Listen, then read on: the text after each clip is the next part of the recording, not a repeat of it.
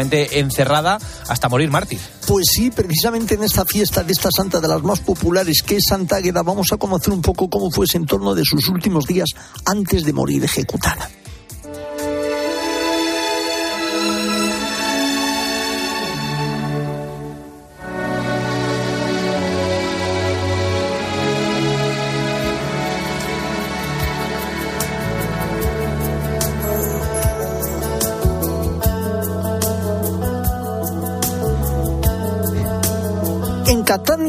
Cerca de la catedral dedicada a Santa Águeda, se encuentra el santuario que alberga la celda donde esperó que se le aplicase la condena a muerte. En sus 30 días de arresto, el procurador intentó desviarla del camino. Una de las personas que intentó quitarla de Dios dijo al prefecto, es más fácil ablandar las piedras y hacer que el hierro sea maleable como el plomo que distraer el alma de esta muchacha de su fe cristiana. En esta misma prisión tuvo la visión de San Pedro y el ángel que le confortaron sanándole de sus heridas. Por eso importa enormemente el santuario a los habitantes de dicha ciudad de Catania. La pequeña iglesia barroca y medieval custodia algunos antiguos tesoros históricos, artísticos y arqueológicos. Se pueden ver restos de los muros de la ciudad griega y hasta restos de un baño para gladiadores. Junto a la entrada a la prisión, detrás de una reja están las huellas de Santa Águeda, cuenta la tradición quedaron, según se relata, impresas en la piedra de lava cuando la santa volvió después de ser martirizada. En la iglesia también se encuentra el cofre donde se transportaron los restos de Santa Águeda desde Constantinopla. Estos fueron robados de Catania en el año 1040 y los trajeron de nuevo a su patria con el paso de los tiempos. Motivo más que suficiente para las grandes fiestas en honor de Santa Águeda que hace Catania del 3 al 5 de febrero.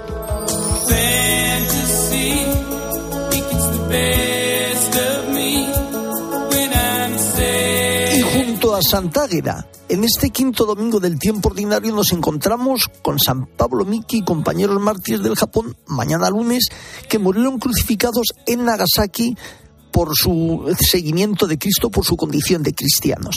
Ya el miércoles 8 honraremos a Santa Josefina Vaquita, sudanesa vendida como esclava y una vez liberada, ingresó en las canosianas de Italia.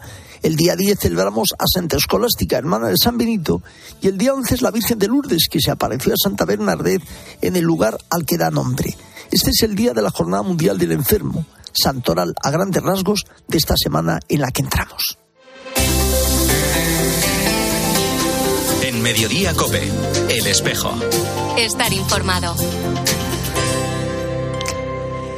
Como decíamos, en esta próxima semana, concretamente el día 11, celebraremos la Jornada Mundial del Enfermo. Por ello, Carlos González ha estado con alguien que ha acariciado en la enfermedad el corazón de Dios con sus propias manos. Charlie, muy buenas tardes. Muy buenas tardes, Jesús Luis que me veía en un momento muy importante, muy trascendental de, mi vida, de mi vocación sacerdotal, el gran momento de ser sacerdote y de vivir el sacerdocio de estos 23 años que llevo ya desde mi ordenación. A veces tú nunca te has ido, a veces no vas a volver. Nadie puede renacer sin antes haber quedado reducido a ceniza porque sin querer te he perdido, porque te solté. Y renacer desde el dolor cuesta, a veces demasiado, pero cuando lo haces, el amor de Dios teje a trazos la piel de tu armadura. Durante aquellos días de casi 15 días de hospitalización y de tiempo en la UCI, de vivir pues, pues momentos tan fuertes como el darte cuenta que estabas entre la vida y la muerte y también el tener que vivir pues eh, la entrega de tu madre, ¿no? Con todo lo que una madre es para un sacerdote. De esta herida que abriste y no supe cerrar, júrame. El padre John García nació en Mondragón, Guipúzcoa, hace 52 años. Hace unos meses, su mirada sacerdotal, cincelada por las manos de Jesús, se apagó entre los latidos de su madre. Ella, en un susurro interrumpido por la COVID-19, se marchó al cielo. Él, al otro lado de la habitación, herido por la misma enfermedad, regó con sus lágrimas el jardín de eternidad donde ahora ella habita. para el sacerdote, sobre todo si no tenemos muchos hermanos, cuando tus padres fallecen a nivel humano quedas en una soledad grande, ¿no? Y en una intemperie humana mucho más grande que quizá pues en otro tipo de vocaciones y en otro estilo de vidas. Por eso pues pues tiene una fuerza especial, sí, el tener que vivir eh, la muerte de tu madre. una vez, porque duele tanto. La COVID-19 ha dejado en este sacerdote de Jesucristo menos secuelas que amor, porque su bondad es más grande que la ira, porque su lealtad es tan profunda como la ternura de quien le amó primero todavía antes de ayer, ¿no? que, tuve una consulta médica, me encontré con esta doctora y después le decía, me, me, revuelve todo estar contigo, verte, ¿no? Y eres la última persona que ha atendido a mi madre, que le has visto morir, que has hablado con ella, ¿no? Y ella me decía, bueno, pues ha sido un regalo el poder hacerlo con cariño y con dignidad. Tengo miedo porque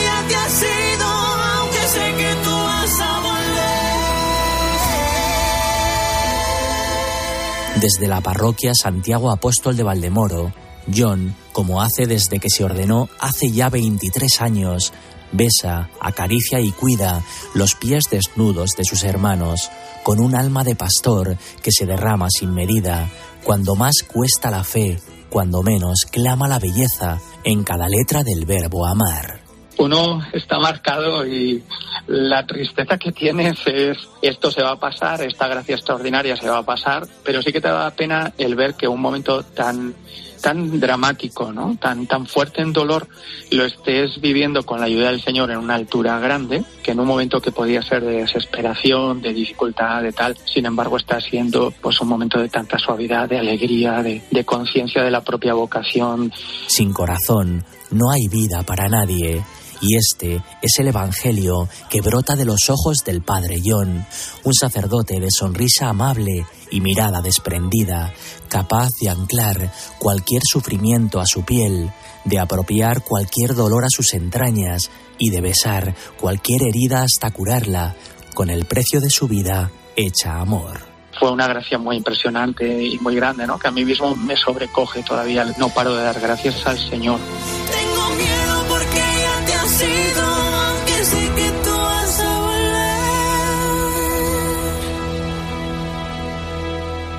Una historia para la Jornada Mundial del Enfermo que se une también a la jornada de oración y reflexión contra la trata, dos jornadas que celebramos esta semana. Muchas gracias, Charlie, por este testimonio. Pasan 12 minutos de las 2 de la tarde, una hora menos en Canarias. Hoy terminó el viaje del Papa al Congo y Sudán del Sur. A estas horas retorna a Roma y con él va nuestra compañera Eva Fernández, que nos hacía un balance de las últimas horas antes de subir al avión. Eva, ¿cómo estás? Buenas tardes.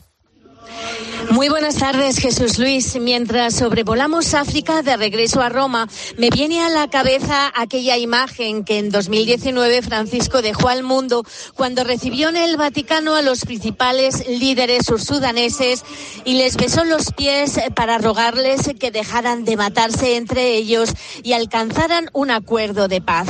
Durante estas tres últimas jornadas en Sudán del Sur hemos vuelto a presenciar decenas de gestos y llamamientos al cese de la violencia por parte del Papa Francisco y de los dos líderes religiosos cristianos, anglicano y presbiteriano, que le han acompañado en este viaje ecuménico que marcará un antes y un después en la historia de los dos países africanos, marcados en rojo en todos los índices de violencia, pobreza, enfermedad y hambre del mundo.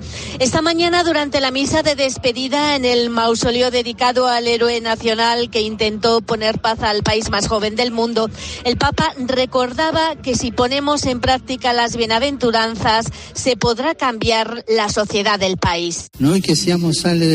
Nosotros, que somos sal de la tierra, estamos llamados a testimoniar la alianza con Dios en la alegría, con gratitud, mostrando que somos personas capaces de crear lazos de amistad de vivir la fraternidad, de construir buenas relaciones humanas para impedir que la corrupción del mal, el morbo de las divisiones, la sociedad de los negocios ilícitos y la plaga de la injusticia prevalezcan. La Al despedirse del país, Francisco les alentó a convertirse en comunidades cristianas luminosas que irradien luz a todos y muestren que es hermoso vivir en la gratitud y tener esperanza. Casualmente, la Iglesia celebrará a Santa Josefina Vaquita el próximo 8 de febrero, tres días después de la visita del Papa. Una santa cuya vida dice todo del sufrimiento de este pueblo africano que despide hoy a Francisco. África ha sido de nuevo por quinta vez el continente escogido por el pontífice para un viaje apostólico. Si hay algo que nos deja este viaje, Jesús Luis, ha sido ese encuentro con la fuerza de una iglesia viva, de fe recia, configurada por personas increíbles eh, que sin tener nada imparten día a día una lección de fuerza y dignidad a una humanidad desalentada y egoísta. Es mucho lo que tenemos que aprender de ellos. Muy buen domingo a todos. Muchísimas gracias, Eva. Buen domingo y buen viaje de regreso. Nos vamos a Orihuela, Alicante. Será enseguida. En Mediodía Cope, El Espejo. Estar informado. El mes de los enamorados. Hombre. Es un mes bonito. Febrero, febrerillo loco. Este fin de semana en Cope damos la bienvenida al mes del amor en tiempo de juego. A ver todos.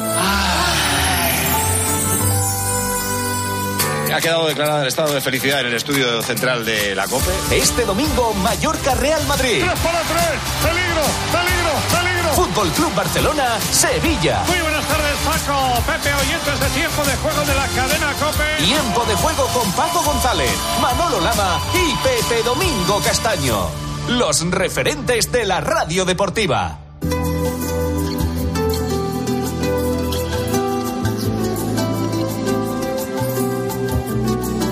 En Mediodía Cope, El Espejo. Estar informado.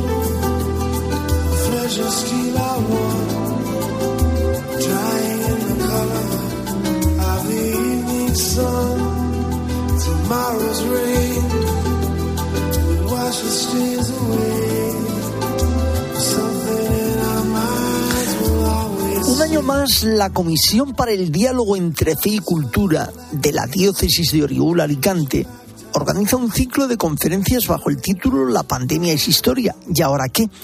En esta edición, en la presente, también se ofrece una muestra con el epígrafe Arte en Pandemia.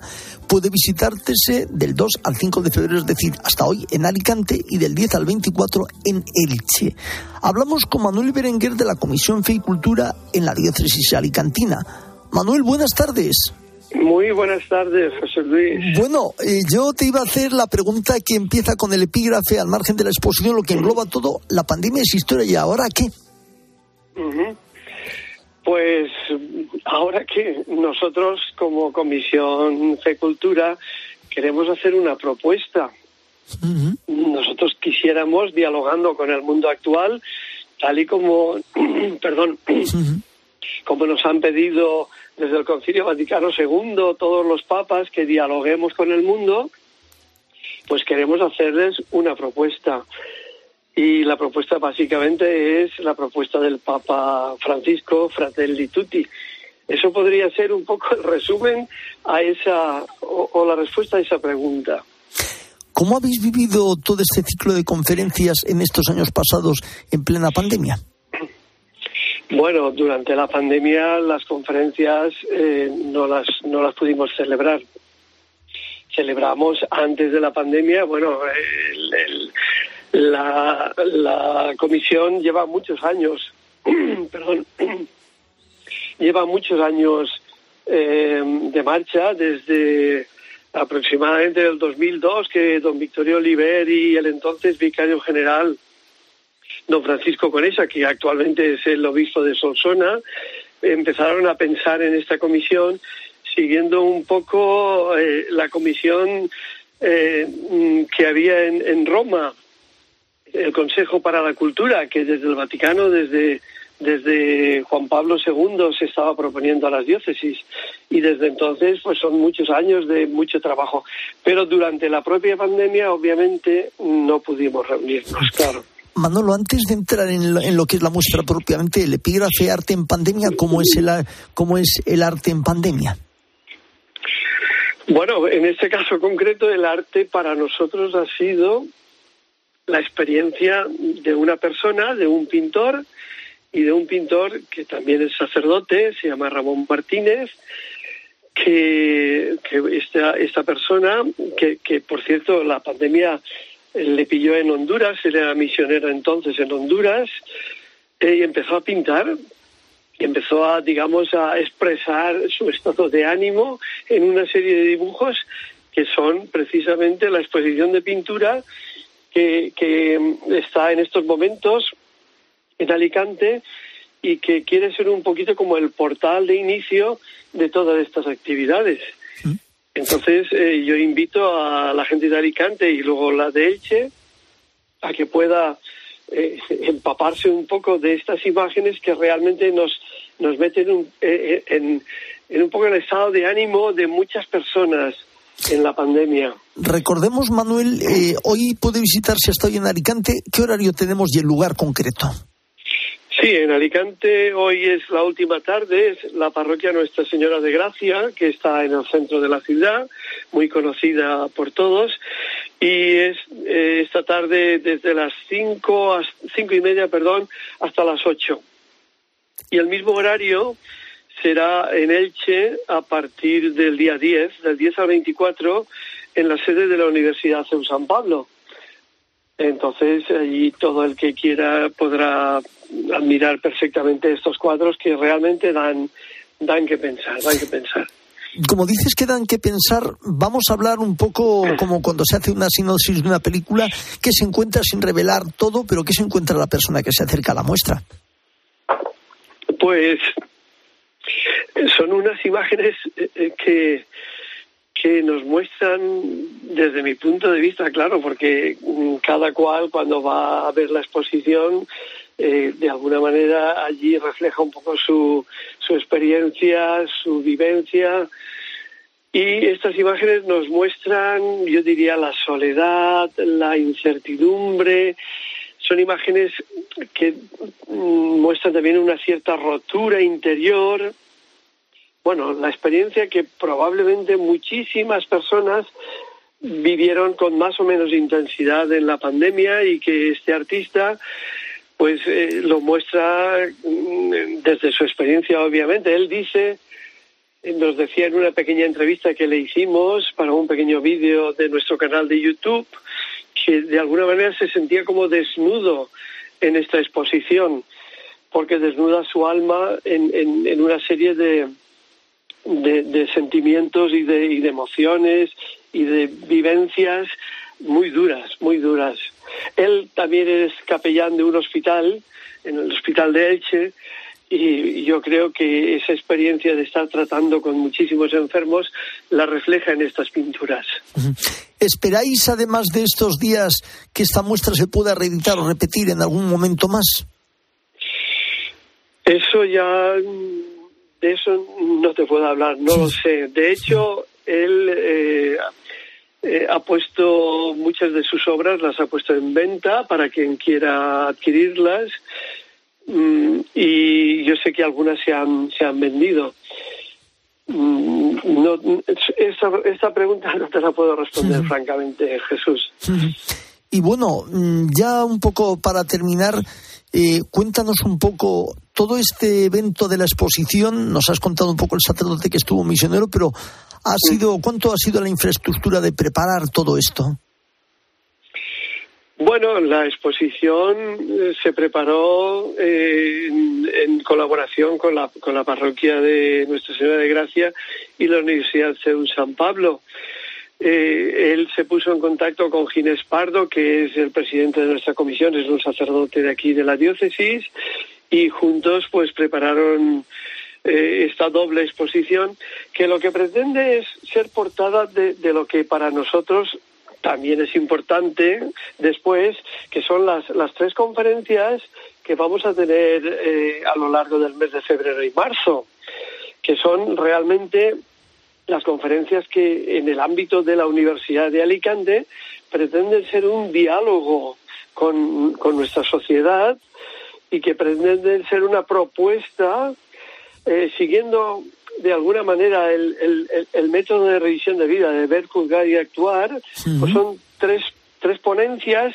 Digamos, el ver de, de, la, de, de estas ponencias sería la primera ponencia el 15 de febrero, las cicatrices de la pandemia, a cargo de una, de una neuróloga, Ana Pampliega, y una psiquiatra infantil.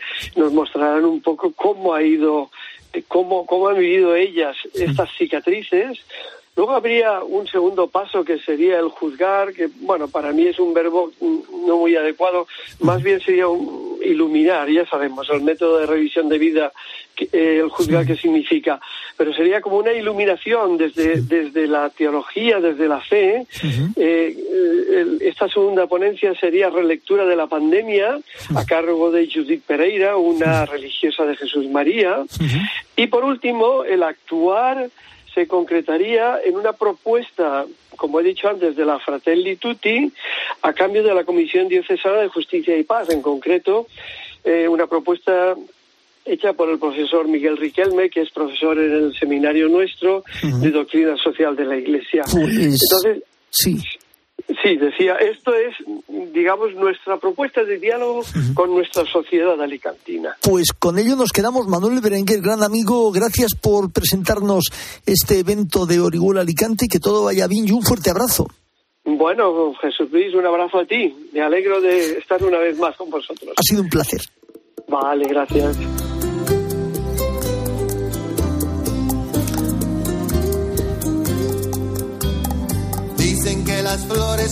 Esteban Pítaro, ¿cómo estás? Buenas tardes, buenos días para ti. Muy buenas tardes. Oye, Esteban, seguíamos de cerca al Papa Francisco de retorno y hoy retornamos para allá porque un paisano del que es el cardenal Pironio cumple 26, cumple 25 años de su fallecimiento. Exactamente, una efeméride muy importante para la iglesia en la Argentina, por eso en un ratito nomás va a empezar la misa en la Basílica Luján, que va a tener la participación de representantes de las distintas realidades a las que ayudó este servidor de la Iglesia Universal, porque eso fue el cardenal Pironio. De hecho, fue el primer latinoamericano en servir a la Iglesia desde la Santa Sede como prefecto, con un rango importante en la curia. Lo fue de vida consagrada y sociedades de vida apostólica, un dicasterio con el que, desde el que estableció una muy entrañable relación con muchísimas familias religiosas y también con Juan Pablo II presidió el Pontificio Consejo para los Laicos, desde el cual Pironio fue uno de los creadores de las Jornadas Mundiales de la Juventud, una persona muy cercana a la acción católica, me lo recordaban allí en el edificio de COPE en alguna ocasión, padre conciliar del Vaticano II, muy querido por Oscar Romero, confesor de Pablo VI, tenía una entrañable relación con la Virgen de Luján, a cuyos pies pidió descansar por ello y por mucho más. Hoy la Iglesia Argentina pide muy especialmente a los 25 años de su partida por la beatificación del cardenal Pironio. Pero te quería contar además de otro hombre imprescindible para la historia de la Iglesia en América Latina, porque estamos a las puertas de su beatificación, lo decía cope.es estos días, el venerable Jacinto Vera, que se supo será beatificado el 6 de mayo en Montevideo, en una celebración que va a presidir el arzobispo de Brasilia, Jacinto Vera, que fue el primer obispo del Uruguay, hijo de canarios, nacido en el barco rumbo al Uruguay, hijo de migrantes. Se crió en tierras uruguayas cuando recién Uruguay empezaba a transitar su camino independiente. Fue su primer obispo y ahora va a ser su primer varón beato. Se lo recuerda como padre de los pobres, amigo de los sacerdotes, promotor de los laicos. Una vida en ese sentido parecida a la de Pironio. Llegó a ser padre conciliar del Concilio Vaticano I y será el 6 de mayo la beatificación, el día también de su partida a la casa del Padre. Yo creo, Álvaro, que eh, Jesús Luis, que todavía no dimensionamos el inmenso valor que tienen tantos hombres de la Iglesia ocultos, impulsando tantas acciones pastorales como lo hicieron durante la pandemia. Y en este caso honramos a dos que fueron obispos en América Latina, como Pirón y Vera, modelos de la Iglesia en Hispanoamérica. Pues Esteban, Esteban Pítaro, muchas gracias por ayudarnos a recordarles un fuerte abrazo para las tierras hermanas. Que todo vaya bien. Abrazo enorme. En la producción estuvo Jesús García Ercilla, en el control técnico Natalia Escobar y en el control central Fernando Rodríguez. El espejo no termina, gira. Ahora nuestro reflejo se abre hacia mediodía cope con toda la información nacional e internacional que nos trae Iván Alonso. Iván, buenas tardes. ¿Qué nos habéis preparado? ¿Qué tal? Buenas tardes de nuevo, Jesús Luis. No sé si sabes que el año pasado hasta 4 millones de ciudadanos dejaron de ser atendidos por el atasco que sufre la administración. Fíjate qué dato. Vamos a hablar sobre cómo tenemos que esperar hasta en algunos casos meses para conseguir una cita en la seguridad social.